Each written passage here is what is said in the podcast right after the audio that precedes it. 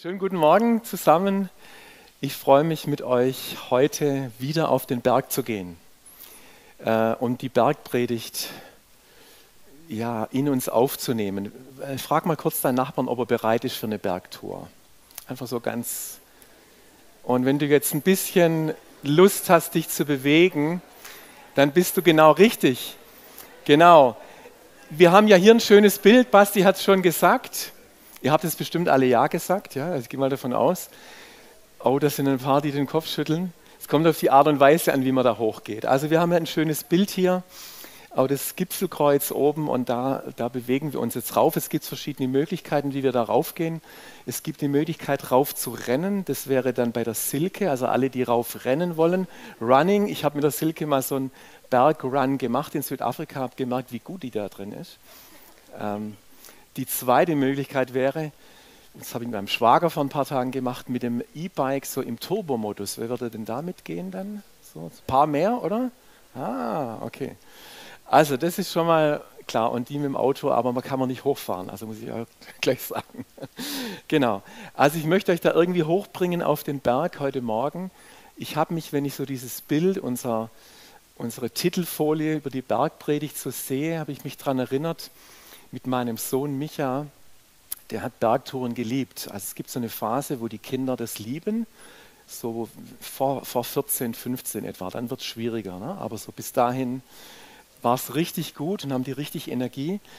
Und mein Sohn hat mir immer vor dem Urlaub gesagt, Papa, können wir in diesem Jahr bitte auf einen Berg steigen, der höher ist als der letztes Jahr? Weil er so immer so ein bisschen das toppen wollte und so ein bisschen Sportsgeist, auch wie ich habe und so ein bisschen Statistik, das musste immer stimmen, also musste immer höher sein. Und dann habe ich einen Berg rausgesucht, wir waren in den Pyrenäen, der war dann so 2800 Meter, weil wir waren schon bei 2,5 oder so, das hatten wir dann schon, also das Niveau. Und da bin ich mit dem, da war der sieben, acht Jahre alt, ne? da sind wir ganz früh raus, der steht wirklich früh auf und mir fährt dahin und dann so ähm, knapp 1000 Höhenmeter da hoch. Und haben wir so gemerkt, als wir dann so hier waren, also so 200 Meter unter dem Gipfel, und es wurde immer steiler und beschwerlicher, ich glaube, das packt er nicht mehr. Ne? Und die Motivation wurde immer, also die Handypausen, wo so Handyspiele machen, durfte, wurden dann immer, oh Papa, jetzt schon wieder eine Pause und beim nächsten Feld habe ich gemerkt, das packen wir nicht mehr. Und da war die Motivation auf einmal im Keller und er hat gesagt, Papa, könntest du bitte einen Hubschrauber holen, äh, dass wir wieder runter ins Tal fliegen können. Und ihr müsst euch vorstellen, ich habe dann wirklich alle meine Kreativität gebraucht, um meinen Sohn da wieder runterzubringen. Also muss ja dann auch wieder die Höhenmeter runterlaufen. Ich habe mir dann Quizfragen überlegt und er konnte dann so zwei Euro verdienen, wenn er dann alles sagt. Und wir waren so Fußballreporter in verschiedenen Stadien und haben immer umgeschaltet, wie steht es bei dir und wie steht es bei. Und habe ich stundenlang einfach den bespaßt, dass der, dass der wieder runterkommt. Also man muss dann auch wieder runterkommen, wenn man hochgestiegen ist. Ja. Aber ich möchte euch, also lange Rede, kurzer Sinn, wirklich mit auf den Berg hochnehmen und dort Jesus zu begegnen. Weil das ist genau das, was wichtig ist, dass wir, wenn wir auf den Berg hochgehen, auch in diesem Bild leben dürfen. Wir hören auf Jesus, wir lernen von ihm, wir, wir lernen, wie das Reich Gottes sich anfühlt und wie dort auch Gesetzmäßigkeiten sind. Und dann gehen wir wieder zurück ins Tal und bringen sozusagen den Himmel auf die Erde. Das ist Verständnis. Das heißt, wenn wir hochgehen auf den Berg, dann, dann lernen wir etwas von Jesus über ein Reich Gottes denken, das wir dann im besten Fall auch in unserem Alltag leben. Und ich möchte noch mal kurz beten, dass wir heute Morgen wirklich auch von Jesus empfangen, dass du etwas empfangen kannst, was du nächste Woche, was du gleich morgen auch mit hinunter den Berg sozusagen mitnehmen kannst in deinen Alltag. Jesus, danke, dass wir uns versammeln dürfen bei dir auf dem Berg und dass du heute Morgen, wie du es auch gemacht hast äh, vor 2000 Jahren, deinen Jüngern, dass du uns heute Morgen rufst und dass wir wirklich dein, deine Rede verstehen, dass sie uns trifft, dass unser Herz erreicht wird und dass wir auch ganz praktisch ausgerüstet werden, das in unserem Alltag umzusetzen. Danke dir dafür. Amen.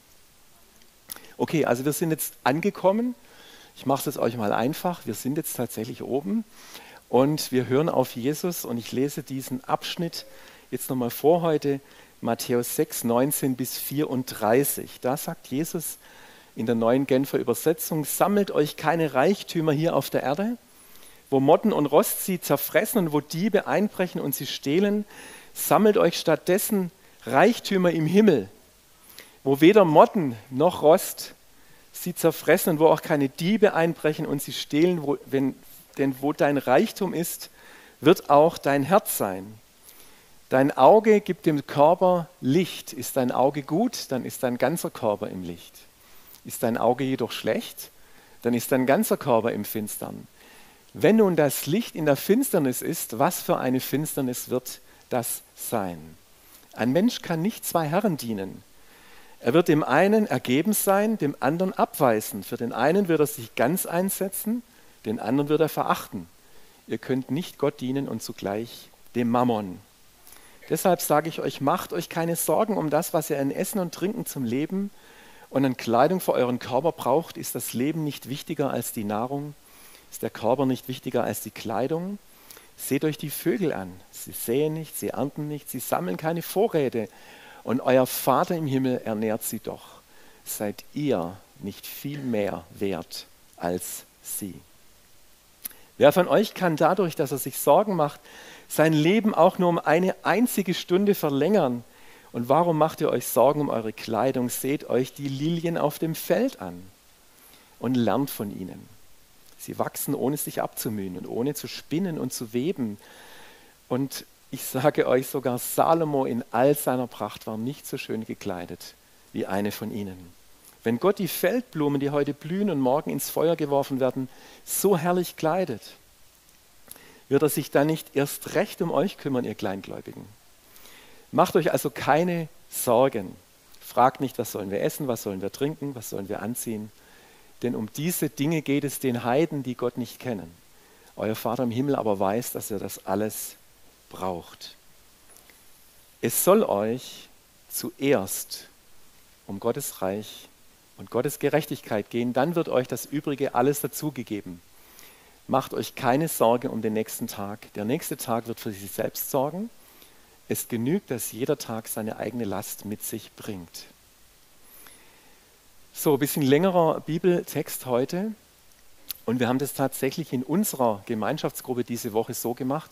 Ich dachte, ich nütze das aus und kann meine Predigt besser vorbereiten, indem wir den Text schon lesen und habe dann gesagt, welche guten Fragen habt ihr an den Text? Wie der Basti schon gesagt hat, gute Fragen stellen. Und dann haben wir wirklich eine ganze Liste an Fragen ähm, ermittelt und da möchte ich euch so ein paar Highlight-Fragen rausnehmen und mit denen so in den Bibeltext reingehen. Und die erste Frage, die da kam, die fand ich richtig lustig. Und die Annette, die grinst jetzt schon. Die Frage lautet nämlich, dürfen wir uns wenigstens Sorgen machen um den heutigen Tag, wenn wir uns schon keine Sorgen um den nächsten Tag machen sollen. Überleg mal, was da dahinter steckt. Weißt du, ich mache mir Sorgen und ist es nicht okay, Jesus, dass wir uns auch Sorgen machen? Gibt es, also Jesus, klar, du sagst ja, wir sollen uns keine Sorgen machen, aber ist es nicht okay? Also gibt es auch Sorgen, die ich mir machen darf oder darf ich mir gar keine Sorgen machen? Das ist eine gute Frage. Also gibt es sozusagen gute Sorgen und schlechte Sorgen?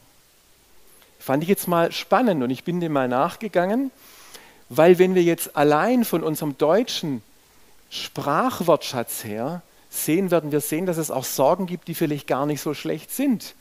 Sie sollten vorsorgen. Es war übrigens auch eine Frage, dürfen wir Versicherungen abschließen?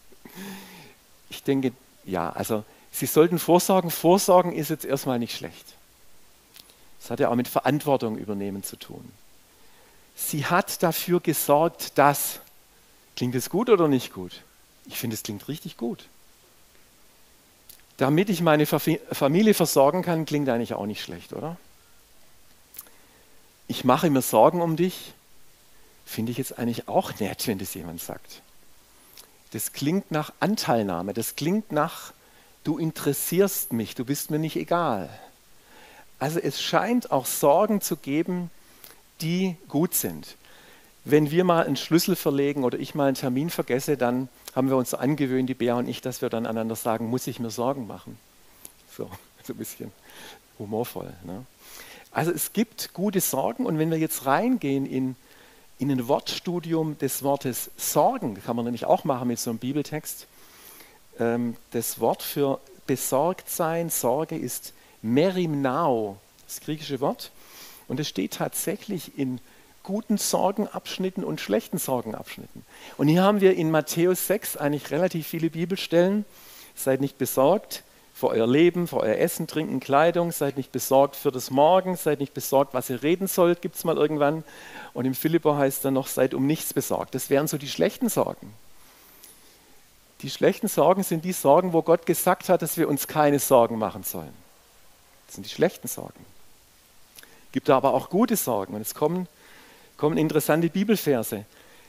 Der oder die Unverheirateten unter euch sind um die Dinge des Herrn besorgt, wie sie dem Herrn gefallen. Wenn die, die Verheirateten unter euch sind um die Dinge der Welt besorgt wie sie dem Mann und der Frau gefallen. Also das heißt, hier hat der Paulus so einen Werbespot für Unverheiratete, weil die sich ganz um den Herrn sorgen können. Ein Beispiel, ein Beispiel einer guten Sorgenstelle. Oder zum Beispiel in 1. Korinther 12, 25, damit die Glieder der Gemeinde dieselbe Sorge füreinander hätten. Wir sorgen füreinander, wir helfen uns beim Umzug, wir nehmen Anteil an unserem Leben auch ein Beispiel von guten Sorgen. Es gibt schlechte Sorgen und gute Sorgen. Und meine These ist heute Morgen, dass es tatsächlich auch Sorgen gibt, die wir uns machen dürfen. Das ist erstmal gut. Also alle, die sagen, Mensch, ich mache mir Sorgen, sage ich, gute Nachricht, du darfst dir Sorgen machen. Jetzt kommt es nur noch darauf an, was es für Sorgen sind. Sind es gute Sorgen oder schlechte Sorgen? Und dann kommt die zweite Frage, die wir uns dann so gestellt haben, und das ist wieder mit gut, schlecht, also so gute Zeiten, schlechte Zeiten. Schaue ich nicht an, aber ihr wisst, was ich meine. Gute Sorgen, schlechte Sorgen. Jetzt kommen noch gutes Auge, schlechtes Auge. Schon wieder sowas. Ich habe, das war glaube ich eine Frage, die ich eingebracht habe. Was hat jetzt dieser Abschnitt? Ich erinnere uns nochmal dran, das Auge gibt dem Licht, dem Körper Licht. Ist dein Auge gut? Ist dein ganzer Körper im Licht? Ist dein Auge schlecht? Dann ist dein ganzer Körper im Finstern. Wenn nun das Licht in der Finsternis ist, was für eine Finsternis wird das sein?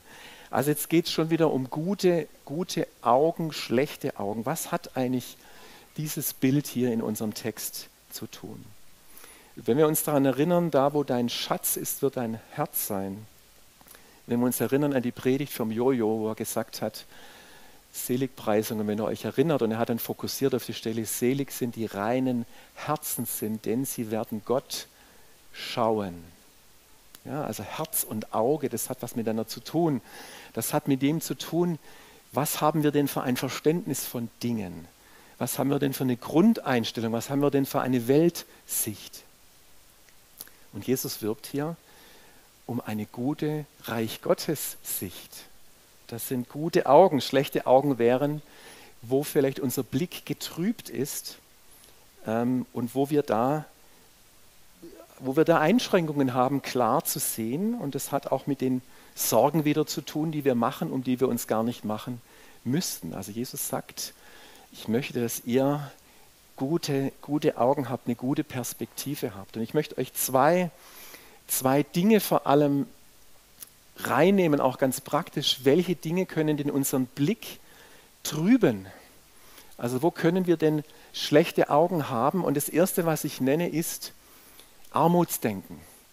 Armutsdenken ist, ihr kennt alle den Psalm 23, der Herr ist mein Hirte, mir wird nichts mangeln. Jedes Mal, wenn wir den aussprechen, müssen wir uns dann schon fragen, ob wir das auch glauben, was wir da aussprechen.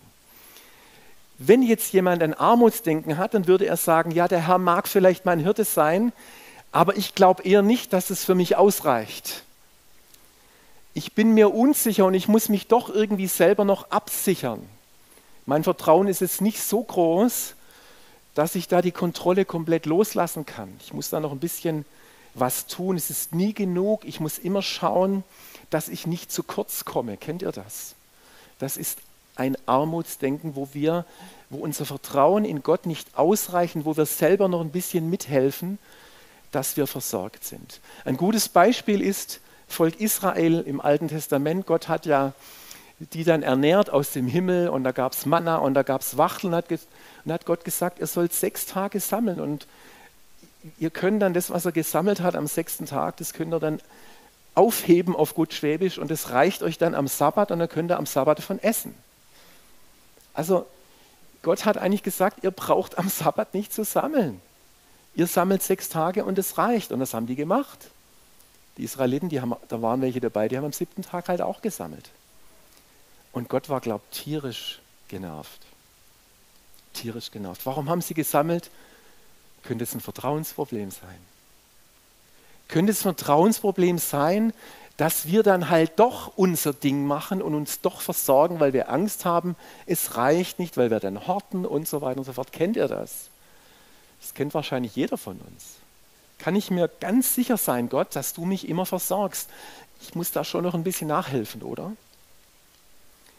Also Armutsdenken bedeutet, ich vertraue Gott nicht ganz, dass er mich vollkommen versorgt, wie er es mir versprochen hat. Das Zweite wäre, und da kommen wir jetzt zu diesem Begriff, den wir uns dann auch am Mittwoch ausgiebig auseinandergesetzt haben, den Mammon. Überlegt mal kurz für euch, was der Mammon ist. Ich habe dann mal gedacht, ist es so eine Art Riesendinosaurier irgendwie, so ein Ungeheuer, ein unsichtbarer oder sichtbarer Götze, dem wir dienen und es gar nicht merken. Was ist der Mammon genau? Und dann hat jemand aus unserer Gruppe, ich gucke mal in Wikipedia rein, und eine geniale, eine geniale Erklärung. Der Mammon ist, worauf man von Gott abgesehen sein Vertrauen setzt. Spannend, oder? Natürlich sind das oft Besitz und Güter, also, aber das ist eben genau der Punkt, wir setzen unser Vertrauen, also das Armutsdenken war, wir haben zu wenig Vertrauen in Gott und Mammon bedeutet, ich setze dann mein Vertrauen mal auf andere Dinge. Ein Beispiel aus dem Alten Testament wäre der Tanz um das goldene Kalb. Ja, das ist das ist interessant, eigentlich ist das gar kein Götze, weil die haben sogar gesagt, das ist übrigens der Gott, der uns aus Israel rausgeführt, aus Ägypten rausgeführt hat und sind um das goldene Kalb getanzt. Aber es war ein, ein Bildnis von Gott, ein anderes Bild was er gar nicht ist, ein schräges Gottesbild. Bei Mammon werden Besitz und Geld zu Götzen. Es geht um eine regelrechte Unterwerfung.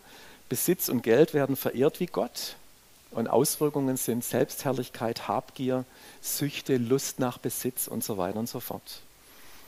Und beim Umgang mit Geld wird sichtbar, was wir wirklich über Gott und seine Versorgung glauben. Das finde ich spannend, deswegen redet Jesus auch so viel über Geld. Also ich glaube, das ist spannend, gell? Unser Blick kann getrübt sein durch ein Armutsdenken. Das hat mit einem Vertrauensdefizit zu tun. Oder dass wir dann gleich ähm, auf andere Dinge, auf ganz andere Dinge vertrauen. Und Jesus sagt jetzt, und das ist jetzt schon eine relativ scharfe Aussage, ihr könnt nicht dem einen und dem anderen vertrauen. Entweder müsst ihr dem vertrauen, dem Gott, Israels oder ihr müsst dem Mammon vertrauen. Wir können es nicht vermischen. Und ich möchte euch das nochmal in ein Bild reinnehmen. Ähm, ich habe auf meinem rechten Auge eine Sehschwäche. Und das habe ich dann irgendwann mal mit Ende 20, Anfang 30 gemerkt. Ich habe früher gerne fotografiert und zwar noch nicht digital. Wisst ihr noch, wo man so Blende, Belichtungszeit einstellen konnte? Kann das irgendjemand irgendwie sich noch daran erinnern? Das hat schon Spaß gemacht. Und ich habe dann gemerkt, so mit dem rechten Auge, das wird, ich kriege das gar nicht mehr scharf, das Bild. Ja. Und ich war auch jemand, der mal gern so die Sterne, ich habe so ein Teleskop gehabt, habe die Ringe vom Saturn dann so versucht zu, und, und die galileischen Monde vom Jupiter, total stark, aber ich habe es nicht mehr scharf gesehen. Und da bin ich zum Augenarzt und hat gesagt, Herr Stumm, Sie haben da eine deine Sehschwäche und ich verschreibe ihnen eine harte Kontaktlinse, die sie nur auf dem rechten Auge tragen. Und dann habe ich das gemacht und ich versuchte richtig durchzuhalten. Mir wurde es übel, ich habe Kopfweh gekriegt. Und dann bin ich zu meinem Optiker. Und das kennt ihr ja vielleicht manchmal, die Optiker und die Augenärzte sind nicht die besten Freunde, weil die Optiker so die Praktiker sind. Ach, was die Augenärzte so erzählen. Das ist völliger Quatsch mit dieser harten Kontaktlinse, hat er gesagt. Und jetzt sage ich Ihnen mal warum dachte jetzt, okay, erklären Sie mir mal. Ich sage Ihnen mal warum. Stellen Sie sich mal vor, Herr Stumpf, Sie hätten jetzt ein, zwei Töpfe, einen, einen guten Eintopf, schön wohlschmeckend, und einen Eintopf, der eingebrannt ist. Ja? Und der schmeckt wirklich verbrannt. Und jetzt würden Sie sagen, jetzt vermischen wir diese zwei Eintöpfe. Das schmeckt doch un unglaublich schlecht, oder? Da schmeckt der ganze Eintopf angebrannt. Und genauso ist es mit Ihren Augen auch. Sie dürfen das nicht vermischen, ja? Also das linke Auge, das, das ist sozusagen der gute Eintopf. Nicht vermischen. Ja, also Jesus sagt nicht, vermischt nicht. Und das, das fordert uns alle raus heute Morgen, oder? Weil wir, wenn wir ganz ehrlich sind, oft vermischen. Wir sagen oft, ja, Gott ist mein Herr, ich vertraue ihm, aber so ein bisschen was habe ich dann auf der anderen Seite auch noch. Ja, das ist eben unser, unser Leben, dass wir oft Kompromisse machen und dass wir dadurch auch einfach lau sind oder lau werden, weil wir nicht Gott und dem Mammon gleichzeitig dienen können. Also nimm mal mit nach Hause, vermische nie einen guten und einen schlechten Eintopf. Schmeckt einfach schlecht. Und ich kann mir vorstellen, wenn wir jetzt mal aus der Perspektive von Jesus, dass er sagt, warum habt ihr so wenig Vertrauen? Warum seid ihr so kleingläubig? Ich will euch doch, ich will doch euch werben, das ist eure Berufung, dass ihr mir vertraut. Seht doch mal die Vögel an, das ist jetzt wie ein Werbespot. Guckt doch mal, guckt doch mal die Vögel an, guckt doch mal die Lilien an. Ich glaube, Jesus hat es in aller Leidenschaft. Guckt mal selbst Salomo, also ich stelle mir Jesus leidenschaftlich vor, in, in dem Moment, wo er das sagt.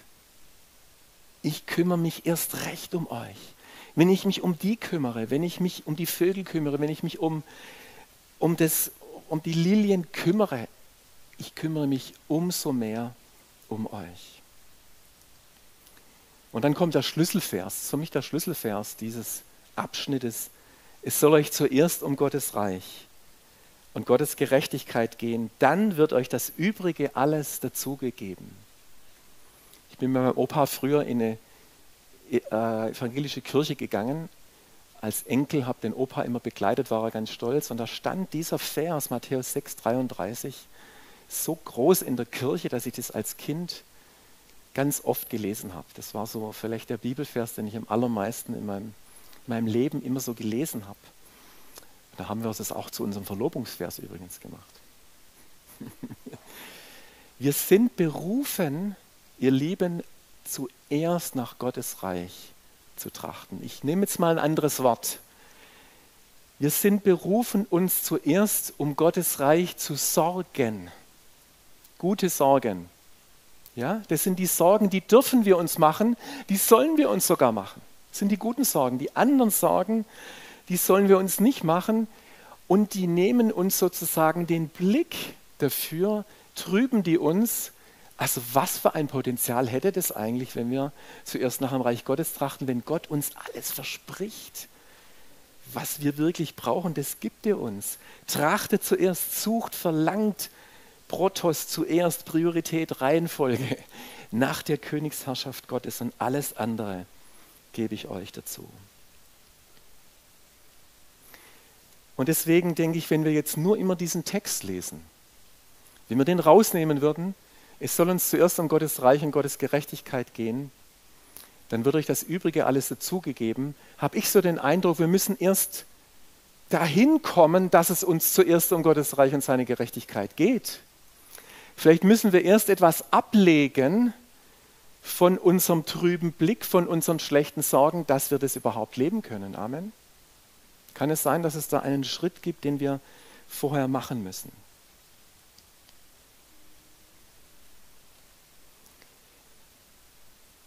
Und das ist das, wo ich auch darauf vertraue, dass der Heilige Geist uns anspricht, dass er uns wirbt. Schau mal, gibt es vielleicht falsche Vorstellungen in deinem Leben? Gibt es eine Art Armutsdenken oder gibt es einen, einen Mammon, der dir jetzt gerade so, so kommt, der dir bewusst wird? Es können ja auch kleine, kleine Sachen sein. Ich erinnere daran, es wird nie reichen. Ich muss mein Vertrauen lieber auf materielle Dinge setzen. Die Schwäbisch oder die Schwaben sagen ja, das, das hebt sonst nicht irgendwie. Kennt ihr das? Es hebt. Also hebt es wenn ich Gott vertraue? Hebt es, hält es, reicht es aus oder muss ich da noch was dazu tun? Wir wollen jetzt gleich nach der Predigt auch noch, da freue ich mich drauf, zwei ganz praktische Zeugnisse hören, wo Menschen unter euch auch die Erfahrung gemacht haben, wir haben da was erlebt in unserem Alltag, wo wir Sorgen, Verzweiflung, Kontrolle abgegeben haben und es erlebt haben, dass Gott uns versorgt hat. Ich kann das wirklich, ich glaube, ich habe das hier auch schon mal gesagt, in dieser Phase, wo es mir nicht gut ging und wo ich teilweise in meiner Selbstständigkeit überhaupt nichts mehr, keine Einnahmen mehr hatte, das sah recht schlecht aus auf dem Papier und ich habe wirklich Gottes Versorgung erlebt. Manchmal in solchen Situationen erlebt man das ganz besonders. Ich glaube, dass Gott auch immer wieder wirbt, dass wir Dinge loslassen, die uns daran hindern, ihm zu vertrauen. Wir haben hier diese Schatzkiste, gell, wir haben ja gehört, wo dein Schatz ist, ist dein Herz. Und manchmal sind eben auch Dinge in unserem Herzen drin, die unseren Blick trüben oder wo wir vielleicht selber Armutsdenken haben oder Mammon. Und wenn wir das ablegen und sagen, Jesus, das legen wir jetzt hier unter dein Kreuz, dann wird er einfach diese Schatzkiste mit etwas füllen von ihm, ja, was Reich Gottes Denken angeht. Er gibt uns sozusagen etwas im Tausch. Und da wollen wir euch auch einladen dazu, auch im Gebet nachher für diesen Schritt zu gehen. Gibt es was, was du mitgebracht hast, was du ablegen kannst wie so ein Stein, wo du sagst, ich gebe dir jetzt Sorgen ab, ich gebe dir Sorgen um dieses ab, ich gebe dir mein, vielleicht mein mangelndes Vertrauen ab und ähm, was, was gibst du mir im Tausch? Und Jesus wird dir etwas im Tausch geben. Und das sind die wunderbaren Früchte, die wir dann auch erleben, dass wir Freiheit haben, großzügig zu sein zum Beispiel. Ne? Also das könnte so ein Blütenblatt sein. Dass wir auch Weisheit kriegen, gute Verwalter zu sein.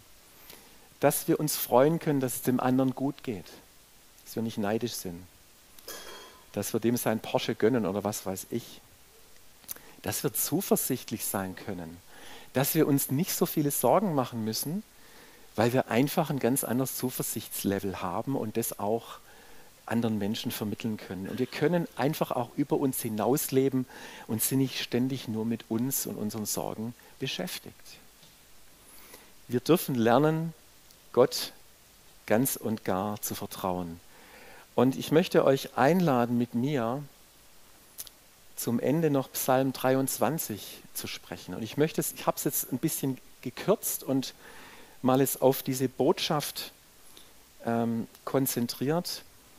Und ich lade euch einmal kurz aufzustehen dazu, dass wir einfach diesen, diesen Vers leben. Und ich möchte es lesen und möchte dich einladen, das mit mir auch laut zu sprechen, wenn du das möchtest.